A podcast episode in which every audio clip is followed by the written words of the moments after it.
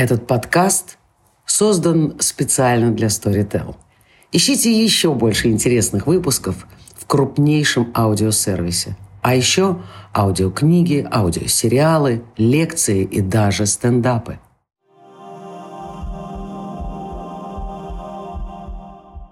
Всем добрый день. Мы пишем последнюю серию подкаста про биоэтику, и сегодня будем говорить на тему, которая неизбежно всплывает при любом обсуждении биоэтики или медицинской этики.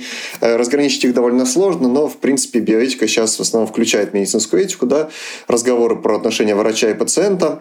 Эта тема всякого рода женские вопросы, да, отношения врача и пациентки, репродуктивные практики, новые репродуктивные практики типа э, рожания в воду, духовных родов и так далее, которые мне немножко ближе, потому что я э, религиовед, но во всем этом я совершенно, в общем-то, не разбираюсь, но, к счастью, у нас в гостях есть человек, который разбирается. Это Анастасия Новкунская, PhD, научный сотрудник и координатор программы «Гендерные исследования» Европейского университета в Санкт-Петербурге, как раз специалист по таким вопросам. Здравствуйте. Здравствуйте. Здравствуйте. А, кроме того, у нас сегодня Дарья Демехина, исследовательница перформанса, автор подкаста «Жизнь как перформанс», и я, Алексей Зыгмант, как я сказал уже, религиовед.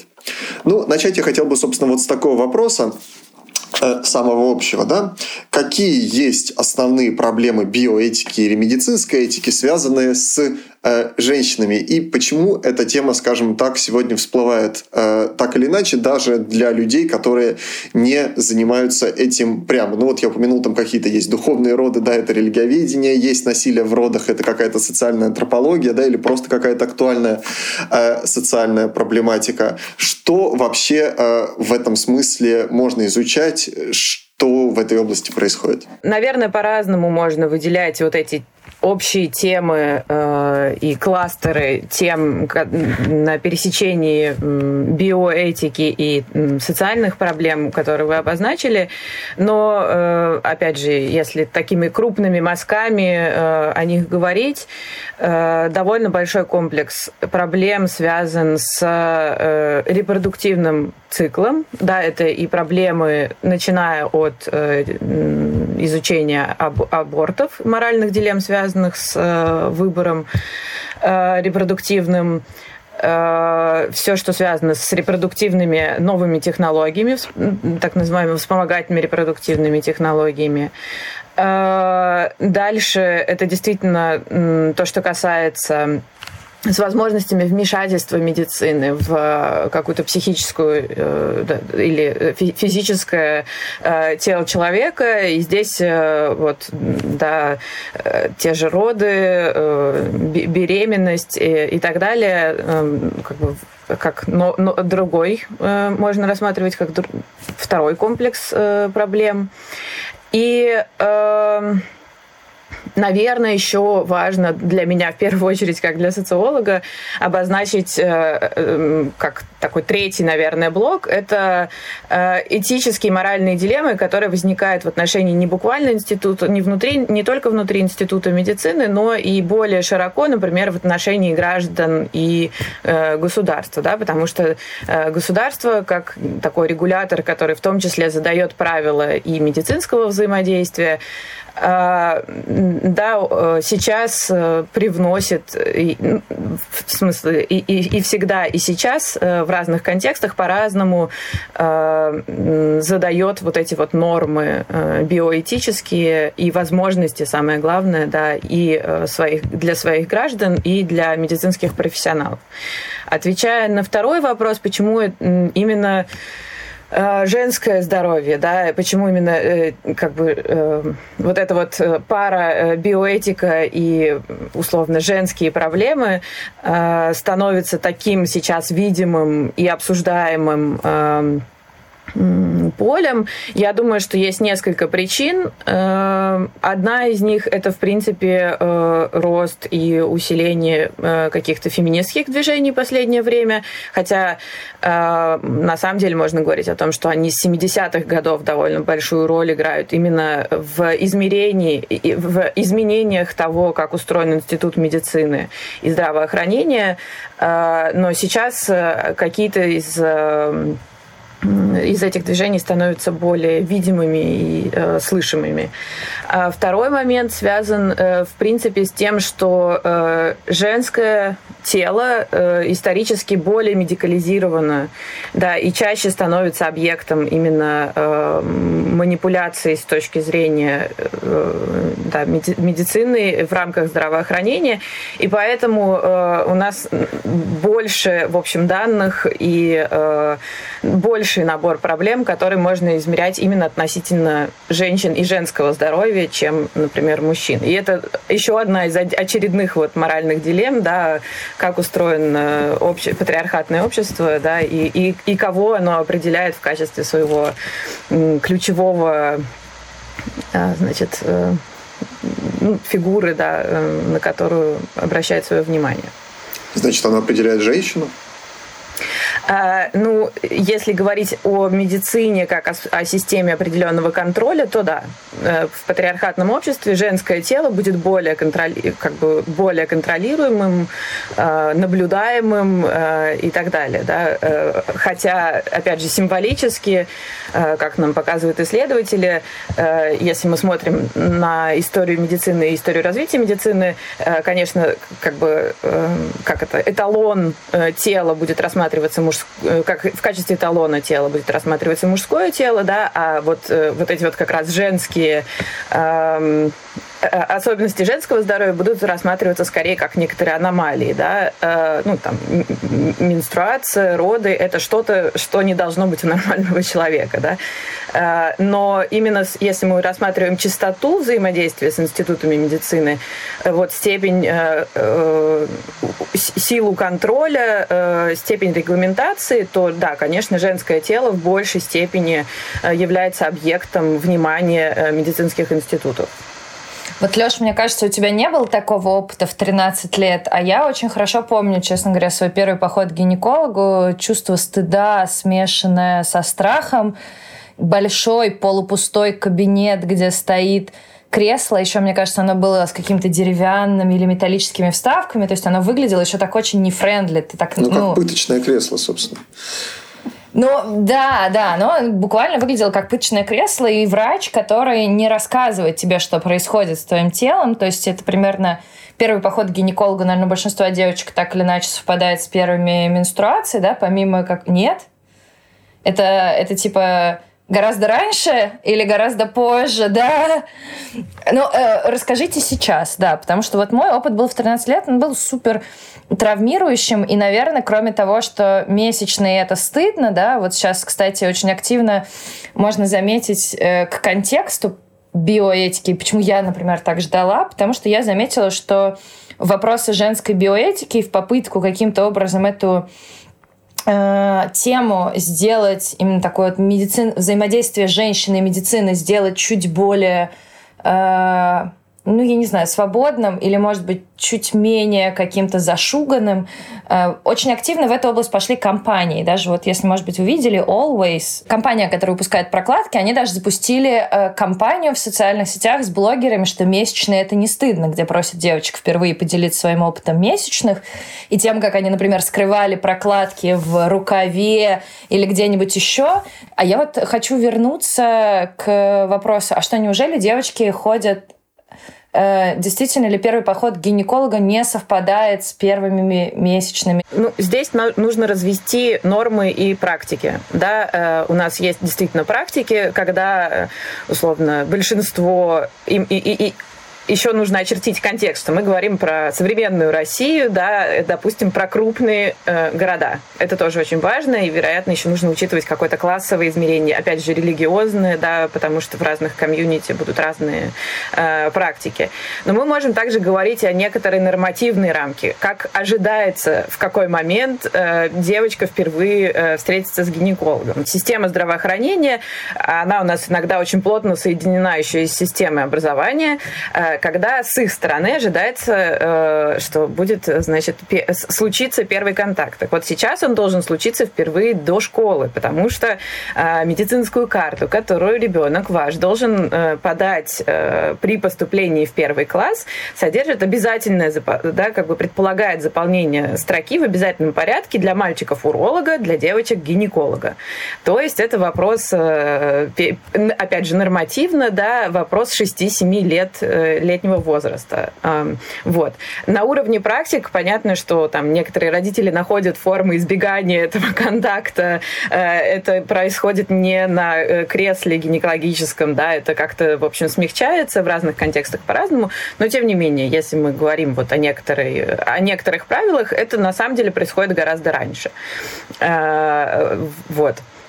Э, что касается э, второй части вашего э, пассажа про менструацию и табуированность, это отчасти связано с тем, э, что я уже обозначила как отдельную проблему, да, что э, женское тело рассматривалось исторически немножечко как более аномальное, и э, в разных культурах, опять же, здесь нужно очень много оговорок и исторических, и э, вот связанных с разными контекстами, Э, будет разная степень табуированности. Да? Вот даже в каких-то э, российских деревнях вот мои любимые антропологи рассказывали, как женщины в период менструального цикла, а также на поздних сроках беременности э, настолько должны были быть изолированы от общества, да, что там для них выстраивались, ну не выстраивались, а вот отдельные значит, постройки, в которых они должны были на время своей менструации помещаться. Ну, это как у Фрейзера. Вот, да, да, да, да, да, конечно, Фрейзер. Э, ну, просто Фрейзер не писал про Российскую империю, но, да, но э, да, но э, в целом э, и в, как бы в истории нашей страны мы вот знаем такие примеры, когда вот эта система символическая, да, регламентировала это вот таким образом. И в целом табуированность этой темы, она во многом наследована еще вот с тех пор. А, и второй момент, который важно, опять же, мне кажется, в этом измерении эм, учитывать, это, э, опять же, ну, скажем, чувствительность э, политическая и э, институциональная к этим вопросам. Вот э, компания Always, которую вы там э, упомянули, да, мне кажется, это во многом происходит вот это вот изменение дискурса о том, как мы говорим о менструации, насколько свободно мы можем это обсуждать, также зависит в том числе от э, условной силы феминистских движений в конкретном, в конкретном контексте в, России с этим немножечко сложнее, немножечко позже. И э, да, там еще вспомнить можно историю, допустим, советскую, когда государство было настолько нечувствительным э, к тому, что вообще-то товарищи и товарки э, иногда отличаются физиологически, да, что, например, на уровне организации производства не было просто гигиенических средств. Да. Государство настолько было нечувствительно к тому, что вообще-то бывают менструации, что ни прокладки, ни тампоны не выпускались, не производились. Да? И там, наши мамы и бабушки до там, 90-х годов Э, совсем по-другому э, организовывали вот эту свою сторону жизни. Там не то, что прокладку в рукав, да, а это как бы, значит, пачка тряпочек, которые всегда должны быть с тобой.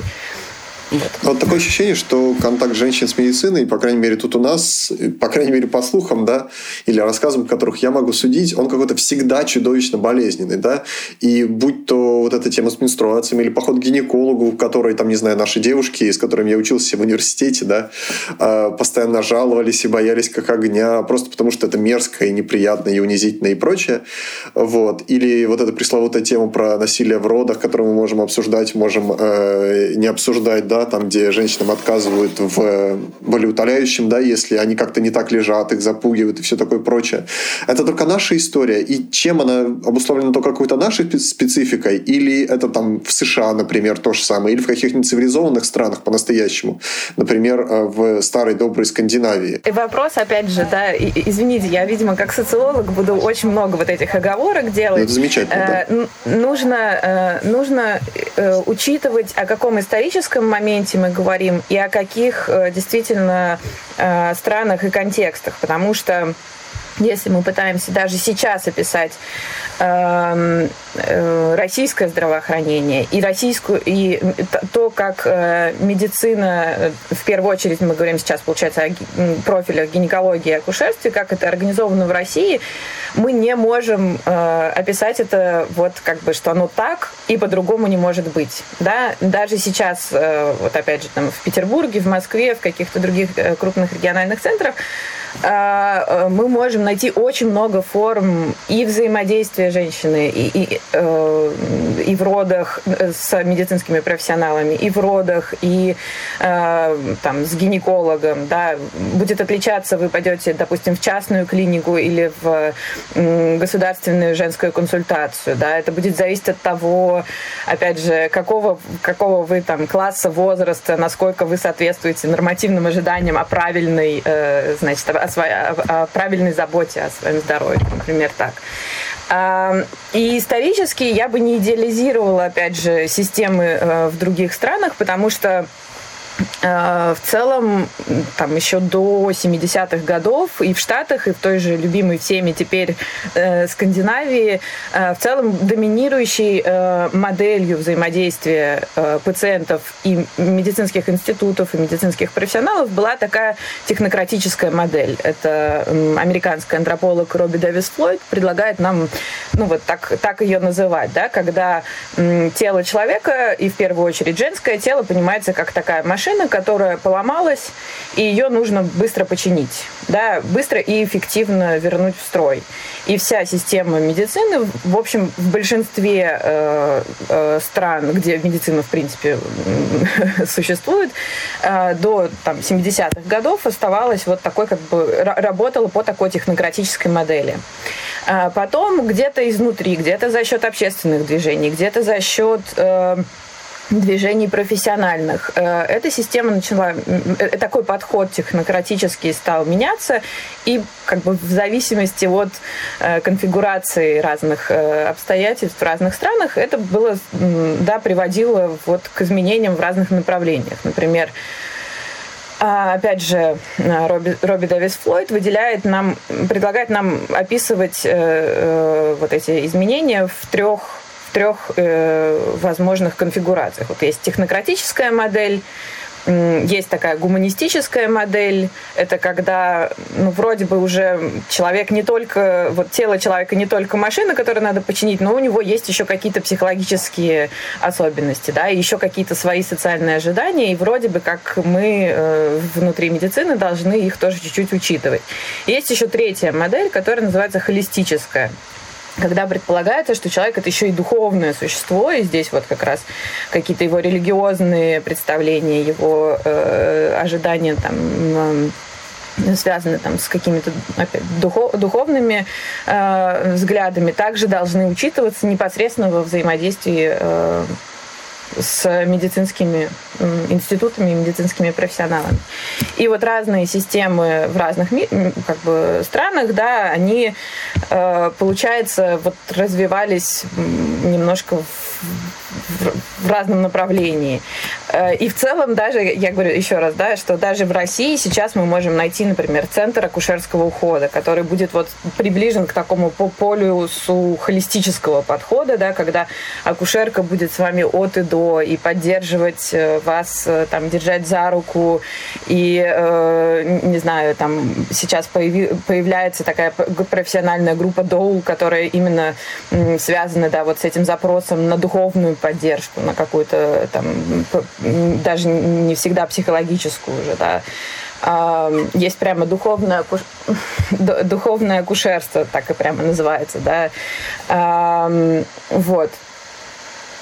Ну а если говорить о России, все-таки какая модель восприятия женского тела или женщины наиболее распространена со стороны медицинских институций? То есть вот женщина попадает к врачу. Он примерно, ну, понятное дело, что мы не знаем, что думает конкретный врач, но вот какие, может быть, основные такие способы э, воспринимать женское тело в нашей, именно в России современной медицинской системе есть. Я бы вот немного расширил, если можно. От каких вообще, в принципе, культурных и так далее обстоятельств, политических, религиозных, каких угодно, зависит медицинская этика. Да? Иначе говоря, насколько медицина, в принципе, область автономная. Судя по тому, что вы вот сейчас говорили, да, она совсем не автономная и является чуть ли не чистой проекцией или такой технологической проекцией вообще, в принципе, социальных э, ожиданий, социальной атмосферы и так далее, вплоть до такой э, символизации, как у тех же самых э, австралийских аборигенов, да, которых описывал, там, описывали классические антропологи антропологи. Эм, да, но здесь, наверное, надо говорить о моем профессиональном байсе, что я как социолог привыкла это так рассматривать. То есть, вероятно, если бы вы сейчас в качестве эксперта пригласили врача, он бы ну, э, согласился и сказал, что нет, нет, медицина это не политическая система, она никак не отображает наши культурные э, представления, никак не связана с экономикой, да, и там социокультурным контекстом. Ну, я, конечно, как социолог скорее э, рассматриваю ее как э, социальный институт, и который, с одной стороны, отражает э, основные особенности э, вот, да, и политические, и экономические, и вот социокультурные какие-то представления, а с другой стороны, в том числе на них влияет да, это вот отдельная проблема как бы медикализации э, нашей повседневной жизни и вообще и вот женского и репродуктивного здоровья в частности. А, но вот чтобы пока на нее не отвлекаться, как, как именно может отражать медицинские институты э, э, ну вот какие-то более широкие социальные процессы, да очень по-разному. Во-первых, нужно говорить о такой, ну, в общем, исторической политическом наследии или там institutional э, path dependency, да, то есть то, что называется как бы институциональной преемственностью. И вот если мы опять же говорим о России, она здесь очень э, ощутимо и заметно, мне кажется, при взаимодействии с любыми, в первую очередь, государственными, но э, и многими другими э, институциями. Да? Во многих государственных учреждениях мы прямо привыкли описывать их как такой условно советский э, подход, советскую модель. И поскольку здравоохранение все равно для большинства российских граждан по-прежнему остается государственным, да, то есть они получают большинство наших сограждан, опять же, большинство медицинских услуг получают в государственных учреждениях, нужно говорить о том, что эти государственные учреждения во многом до сих пор, они не только как бы как здания выстроены еще в советское время, да, но они и как социальные институты во многом наследуют подходы э, и практики, и представления еще вот э, как бы э, советской эпохи. И, конечно, э, если пытаться описывать то, как это было тогда, да, то вот технократическая модель, которую я упоминала, ну, наверное, во многих, э, во многих сферах остается по-прежнему доминирующей. Э, другое дело, что опять же, возникают где-то такие ниши, э, в которых мы можем видеть совсем э, ну, какие-то новые формы взаимодействия. И не всегда эти ниши возникают за счет спроса пациентов, да, за счет, ну, или не пациентов, как бы мы их... Это тоже такой отдельный момент, как, как правильно называть человека, который, которому нужна медицинская помощь. Всегда ли он пациент? Постоялец. Да как Гофмана. Да. ну, то есть это вот это тоже вот к тому, как наш язык сформирован на самом деле, да, и вот к этой медикализации, что мы привыкли, что если у человека что-то болит, он уже пациент. Но, в общем, а, а может быть нет, да, может быть он лучше бы пошел к, там, к магу и волшебнику, и тогда можем ли мы его назвать пациентом. А, но я, я отвлеклась.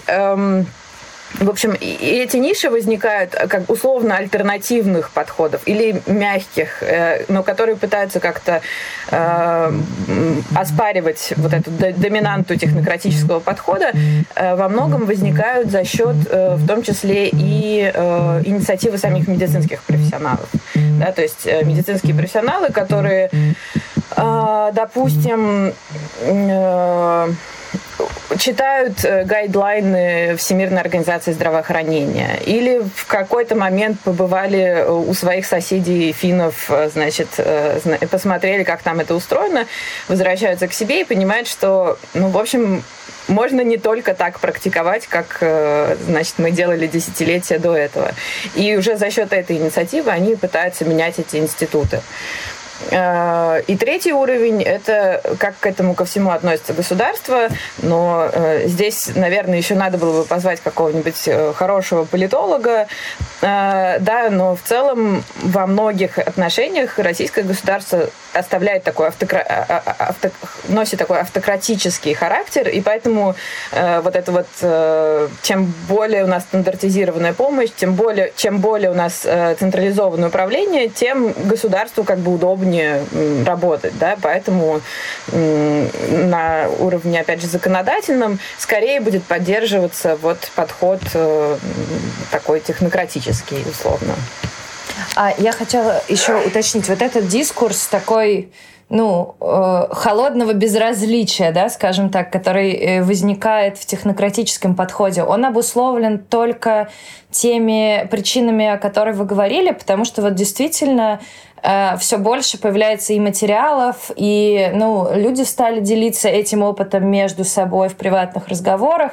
Действительно, все больше система э, здравоохранения вот воспринимается как холодная, такая, причем вне зависимости, я вот лечилась и в частных, и в государственных вещах, э, в государственных институциях. И везде помню примерно одно. Тетушка 60 лет, которая рассказывает, что на таблетках, э, как они называются, противозачаточных у меня нет менструации, а просто мое тело иногда испускает кровь, и я как женщина неполноценна, что-нибудь еще, ну, как бы в этом роде. Есть ли еще какие-то причины, которыми можно объяснить, ну, вот такую отстраненность и эмоциональную фригидность ригидность, что ли, э, этой структуры по отношению к людям, которые обращаются за медицинской помощью.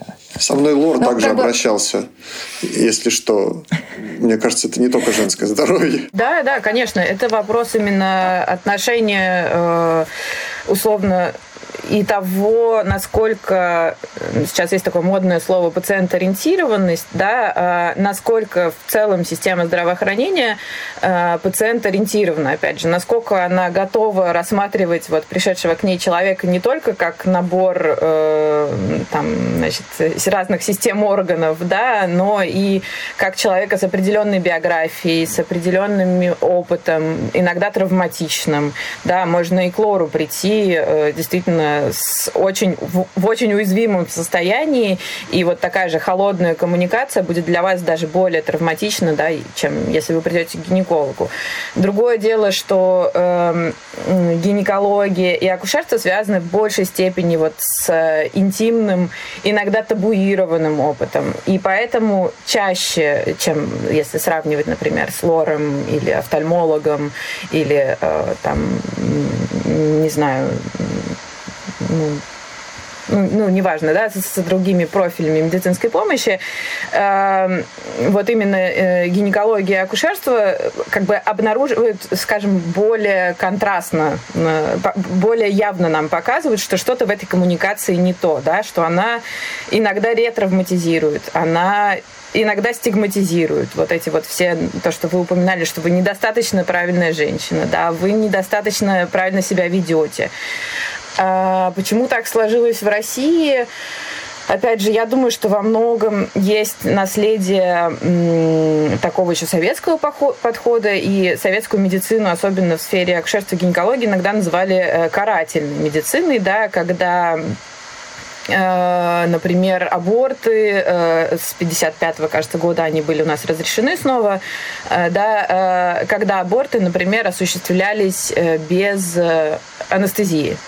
И это было, в общем, не потому, что не было средств анестезии, а потому что это была такая, ну, как бы способ наказания за неправильное, условно, неправильное, да, ненормативное репродуктивное поведение. То есть это так и, и подавалось, что, грубо говоря, вот ты будешь э, страдать сейчас во время аборта, потому что там была недостаточно э, строга э, и не соблюдала целебат, грубо говоря. Ну, у, у нас не очень много, к сожалению, данных о том, как это было там в 60-е. Ну, вот можно там почитать, э, например, Щепанскую антрополога, да, которая э, собирала би, э, биографические нарративы женщин о том, как складывалось их взаимодействие с советскими институтами медицины. Во многом, да, могла и акушерка, и врач вот сказать такое. И опять же, уже упоминавшаяся сегодня движение насилия в родах показывает, что и сейчас женщины э, могут такое э, услышать, да, например, они не получают анестезию со словами ну, когда ты, в общем, сексом-то занималась ничего, как бы потерпела, и сейчас потерпишь, да. Э, ну, то есть это такое немножко э, ну, действительно моральное, э, да, как бы измерение взаимодействия. И тут вопрос, э, кроме того, что он вот еще очень плотно укоренен в то, как организована медицинская помощь, да, она такая до сих пор во многом поточная, конвейерная. Э, это связано в том числе с образованием, да, в российских медицинских образовательных учреждениях не учат вот этой пациентоориентированности, часто не учат коммуникации с, с пациентом э, ну, как бы дру, другого, другой, да, чем уд, удобный врачу. А понятно, что врачу, если у него там по 15 минут на прием, э, длинная очередь, две ставки, он измотан и, э, и очень утомлен, ну, у него часто просто нету собственного ресурса, да, на какую-то вот э, чувствительность, понимающий подход, э, э, более там мягкий и внимательный к конкретному пациенту. Но вот вы упомянули, что если мы тут пригласили врача, например, того же самого, он бы нам сказал, например, что все нормально, что все обосновано, и что медицина никак там не зависит от политики, да. И вот это на самом деле был один из вопросов, который мы обсуждали просто в плане организации подкастов, да, э, что мы не приглашаем врачей, потому что, как я сказал, это то же самое, что приглашать мулу на разговор про ислам. Он будет толкать нормативные положения, либо как-то сглаживать действительность, да, либо, в общем, говорить перформативами исключительно, как должно быть, вот, там, э, так-то и так так-то. Вот. А какие, в принципе, у врачей, э, если вот вы знаете, есть обоснования, либо какие-то системы э, такие идеологические или моральные, которые обосновывают или легитимируют э, данное положение вещей? Или вот опять-таки перформативы, которыми они разговаривают? Что произошло бы теоретически, если мы сейчас говорили с врачом об этом? Вы, как социолог, я думаю, знаете лучше даже. Ну, я, я как раз, да, мои исследования часто э, и данные, э, на, основе, на основе которых э, наши исследования складываются, это как раз интервью с врачами. Поэтому их, ну, как бы прямая речь, это вот то, с чем я действительно много работаю. И здесь очередная оговорка, да, э, врач врачу рознь. Да, есть все-таки э, врачи, которые более гибкие, более пациент-ориентированные, сами пытаются менять эту систему. Если бы вы позвали такого врача, он, может быть, даже меня бы покритиковал еще за то, что я, значит, слишком э, мягко описываю э, особенности э, российского здравоохранения. Э, но если говорить условно о таком вот э, ну, он, он отчасти будет уже стереотипич, стереотипическим, да, вот это вот, как вы описали, э, Дарья, значит, это 60-летняя э, женщина, которая вас упрекнет, что вы там неправильно э, неправильно, значит, не совсем правильная женщина, потому что вы там сейчас гормональную контрацепцию используете, и это у вас даже не, не месячные, да. Если пытаться ее нарратив реконструировать и систему обоснования, то Um, она во многом основана на тех же представлениях и стереотипах о правильном женском и мужском, которые в обществе у нас приняты. Да? Вот как женщина должна себя реализовать? Ну, женщина должна себя реализовать как мать в первую очередь. Соответственно, если она в своих э, там, репродуктивных, точнее, в своих, например, сексуальных практиках, да, они же не всегда репродуктивные. Э, это вот как раз на уровне стереотипов они становятся, сливаются и кажутся тождественными, что наши как бы сексуальные практики должны быть быть обязательно репродуктивными, да, они обязательно должны приводить к деторождению. Вот, значит, э, основано на вот этом представлении о правильном женском предназначении, ну и где-то там в стороночке, в меньшей степени обычно медицине интересно, о правильном мужском предназначении. Угу. Да, ну, э, а можно э, вот такой вопрос? Если э, эта система, да, условно патриархальная такая, да, которая говорит женщине, что главное дело это роды, в общем, главное родить ребенка. Почему же так много насилия в родах? Почему эта система, которая, с одной стороны, ну, она оказывается такой парадоксальной, да, с одной стороны, она говорит, вот твоя главная задача как женщины, значит, родить ребенка, и при этом роды являются не э, ну, наверное, это сложно назвать, меня я не рожала никогда комфортным занятием, да, но тем не менее э, достаточно много проблем и дискурса насилия мы встречаем именно на тему деторождения, да, непосредственного э, процесса появления ребенка на свет. Почему такое возникает парадокс и что вообще с насилием в родах? Ну, это мой личный вопрос, потому что так много мифов вокруг системы здравоохранения и родов, что становится достаточно страшно и почти как с коронавирусом. Не знаешь, на какую информацию, ну, как бы можно положиться, а на какую нет. Угу. Ну, я думаю, тут опять это целый комплекс причин. Э, одна из них это, э, вероятно, наслед... вот это как бы продолжение вот этой табуированности темы, что в нашем обществе не принято говорить о таких вещах. Да? У нас даже слов не всегда достаточно, чтобы описать, э, а что же происходит э, с женщиной во время менструации, во время родов, во время зачатия, во время кормления и так далее. Ну и с мужчиной также, да, что э, это, это по-прежнему остается табуированной темой, и поэтому ее сложно менять, да, потому что мы не можем до конца обозначить, что нас там не устраивает. Второе связано с, именно с тем, как организован сам институт медицины, потому что, как я уже говорила, роддом – это такой небольшой конвейер, ЕГР, опять же, если мы э, говорим о, о каком-то среднестатистическом российском роддоме, да, э, в котором э, в профессиональные обязанности врача и акушерки будет входить очень много задач, и у них просто физически может не быть времени, э, не быть э, каких-то ресурсов, не хватать образования к тому, чтобы более рефлексивно относиться к тому, что они говорят. Вы упоминали про феминистские движения и про то, что они в разных странах их эффективность или э, то, насколько долго они существуют в разных странах, оно позволяет как-то менять ситуацию или, э, не скажу к лучшему, да, потому что это типа оценки и все такое прочее, но э, менять вот этот технократический настрой в сторону гуманистического, либо э, холистического, как вы сказали. Да, а что конкретно, как они влияют, э, что они э, делают? И э, насколько от этого вообще, в принципе, э, это зависит, да, то есть они повышают вот эту самую awareness, э, то есть как осведомленность, да, или просто поднимают эти проблемы, или из-за этого как-то меняется сама система здравоохранения, или возникают нишевые вот эти э, предложения, да, или что-то другое. Э, я бы сказала и то, и другое, и третье. И э, да, это и через пациентские движения, э, которые артикулируют эти проблемы, это и, и через профессиональные движения.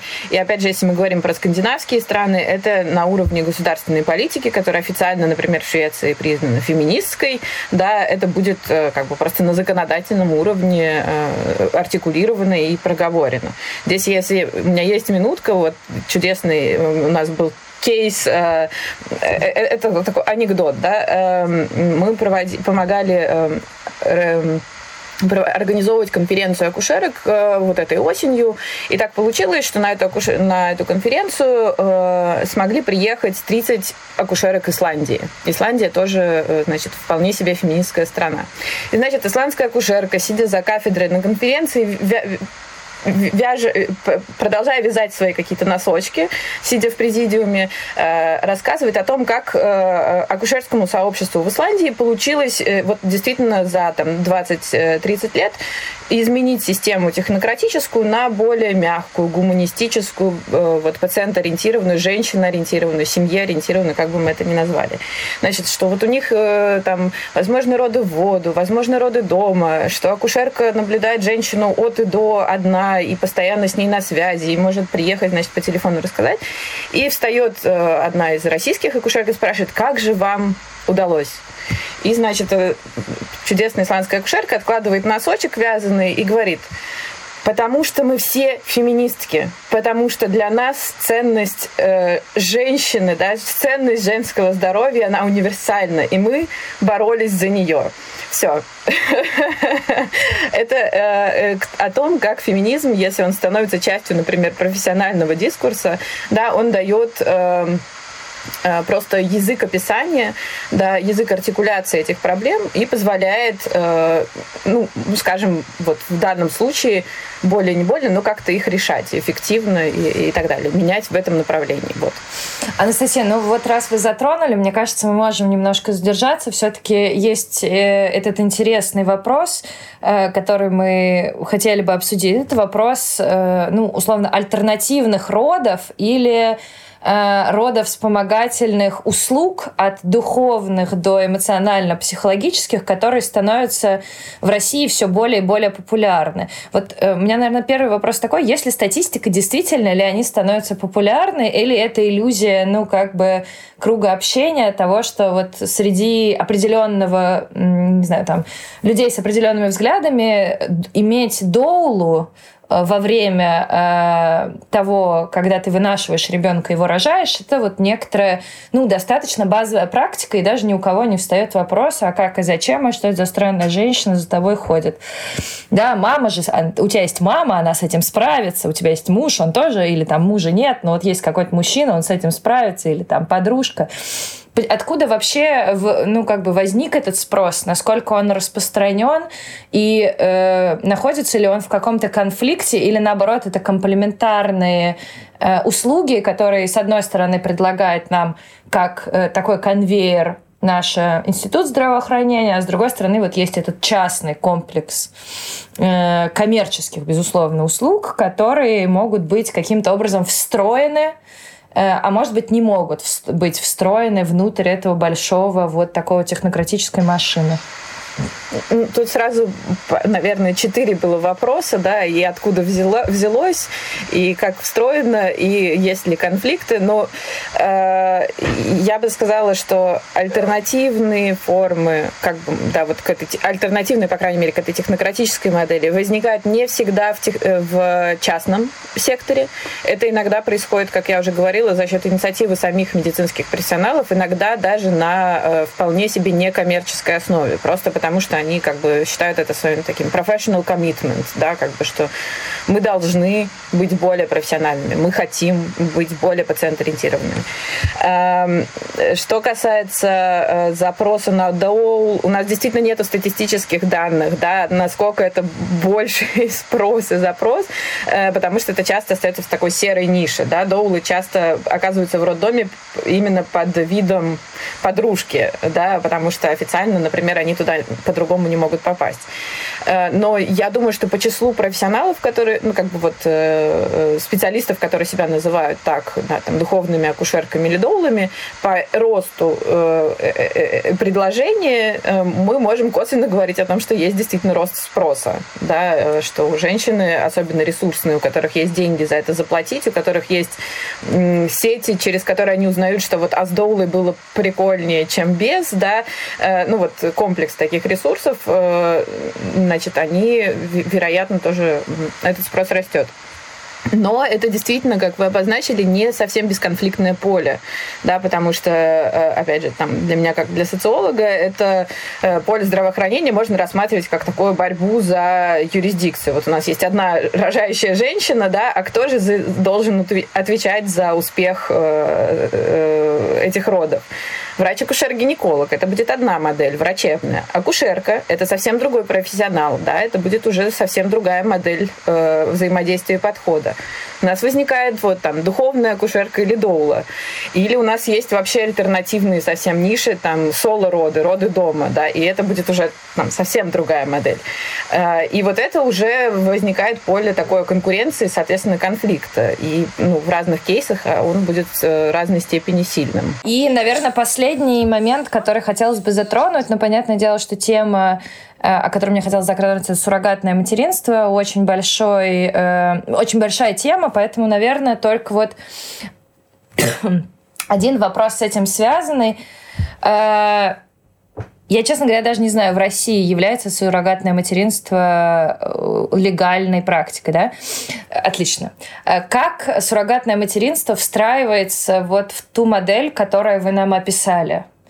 Э, это то, ну, как бы, как воспринимается суррогатная мать, э, как воспринимается женщина, которая дала там, например, свою яйцеклетку вместе со своим мужчиной, э, которые с помощью, там, например, ЭКО погрузили в суррогатную мать или совсем усыновляют ребенка, который никаким образом биологически не связан. И вообще, есть ли место суррогатному материнству внутри этой схемы? Потому что я сейчас так пытаюсь прикинуть, да, с одной стороны, очень логично, что появляется суррогатное материнство в технократической да, такой схеме. Если это, ну, как бы машинное такое производство людей, конвейерное, то какая разница, в общем-то, кто э, является... Э, делателем, создателем этого всего. Но с другой стороны, мы знаем, что суррогатным материнством тоже очень непростой и социальный феномен. Он все еще не считается нормальным, и это скорее мы слышим только какие-то звезды рожают через суррогатное материнство. Он кажется, с одной стороны, таким далеким, недоступным. А с другой стороны, он тоже покрыт как, каким-то стыдом частично или табу, да, тоже вот с этой вот формулировкой, что ну вот ты не смогла родить, ты неполноценная женщина, тебе пришлось воспользоваться чьими-то услугами. Во-первых, у нас есть замечательные исследователи, которые вот действительно именно э, этой темой занимаются, они точнее, я думаю, ответят на, на ваш вопрос, но это точно не Если услуга. вы их назовете, будете здорово, что мы оставим их да, это э, в первую очередь, э, я, я знаю, что на каком-то этапе этим занималась вопросом Полина Вла, Власенко. Она, она изучала это на украинском контексте, в украинском контексте, но э, это довольно близко и потрясающе интересно. Эм, значит, вопрос ваш про как воспринимается этот феномен? Да, как воспринимается. Про услугу. Это точно не услуга даже нормативно, да, потому что э, когда мы говорим о законодательном регулировании этой сферы, насколько я, опять же, знаю и понимаю, э, это не, никогда не оформляется как коммерческие отношения, да, потому что иначе это было бы связано вот с комплексом проблем, что мы продаем, значит, людей. Да, это всегда э, э, оформляется даже юридически как, не, ну, как акт дарения разделение э, э, там условного Э, как же это добро, добровольное жертвование, что-то такое. То есть это как бы как раз вот с точки зрения биоэтики это вот отдельное, э, отдельное сложное измерение, как это правильно оформить и назвать, да, что это такое. То есть вот э, как именно, на каких основаниях правовых вы вот это делаете, да, это соглашаетесь. И поэтому даже вот, казалось бы, в таком супер морально нейтральном измерении правового поля это тоже оказывается очень сложным вопросом. Невозможно определить, в общем, что это, о, чем это, да, но, но точно не услуга, да, потому что как только мы называем это услугой, значит, мы покупаем тела, а это законодательно запрещено, значит, мы не можем назвать это услугой. Э, и, ну, вы, в общем, обозначили, мне кажется, все, все комплекс проблем, который связан, да, потому что символически действительно довольно сложно э, зависит от того, на кого мы смотрим, да, на суррогатную мать или на родителей, которые, э, значит, вот они, как их правильно назвать, там, социальные родители, да, которые ждут этого ребенка и будут юридически, опять же, э, оформлены как его законные представители после родов. Э, и это будет по-разному, да, с точки зрения Э, тут будет и классовое измерение, да, потому что это все равно, хотя это не услуга, но это очень дорогая, э, очень дорогая процедура, да, и здесь будет попытка соответствовать каким-то нормативным ожиданиям, да, и вот этот комплекс того, а что вообще такое родительство? Это это действительно социальный опыт или это обязательно биологический? Должно, же, должно быть что-то генетически в этом ребенке от тебя, чтобы ты считал его родителем или нет. То есть это вот такой комплекс проблем, и я боюсь, что э, ну, даже на уровне общественной дискуссии у нас нету каких-то понятных наборов, как это описывать. И к тому же в законодательстве всех стран, где разрешено суррогатное материнство, насколько я понимаю, мать суррогатная всегда имеет право без объяснения причин оставить ребенка себе вообще и не возвращать деньги никакие, а, хотя она их взяла. Э, там есть, э, есть приоритет биологического родительства, но, насколько я знаю, не во всех странах. Ну, то есть вот, вот это, опять же, надо, наверное, вот по линии вам обратиться, э, она точнее, точнее скажет, но, но кажется, в этом есть тоже некоторые нюансы, э, в том числе и оформление. Ну да, правильно. Ну, я знаю, что в России, условно, женщина, которая э, женщина, которая родила э, суррогатная мать, должна написать официальный отказ от э, прав, да, материнских прав. Да, это так. В России, по крайней мере, да.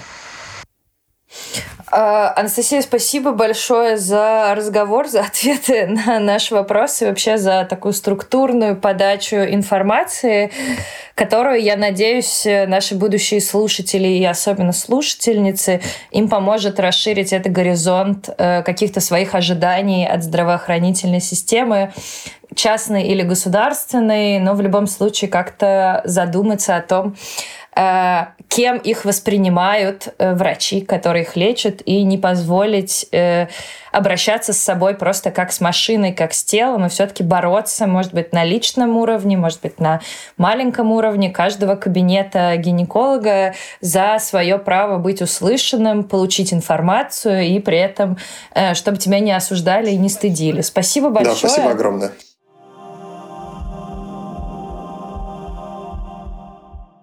Вы дослушали до конца и хотите послушать еще?